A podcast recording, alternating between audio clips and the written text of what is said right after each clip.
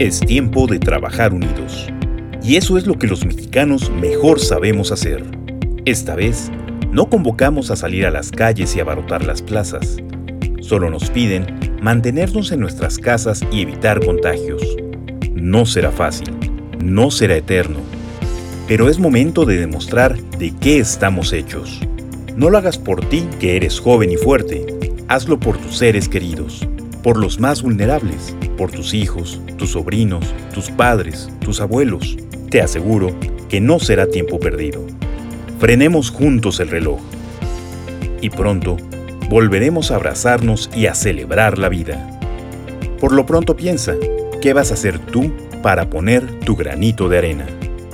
Informanía Sonora. Información para todos.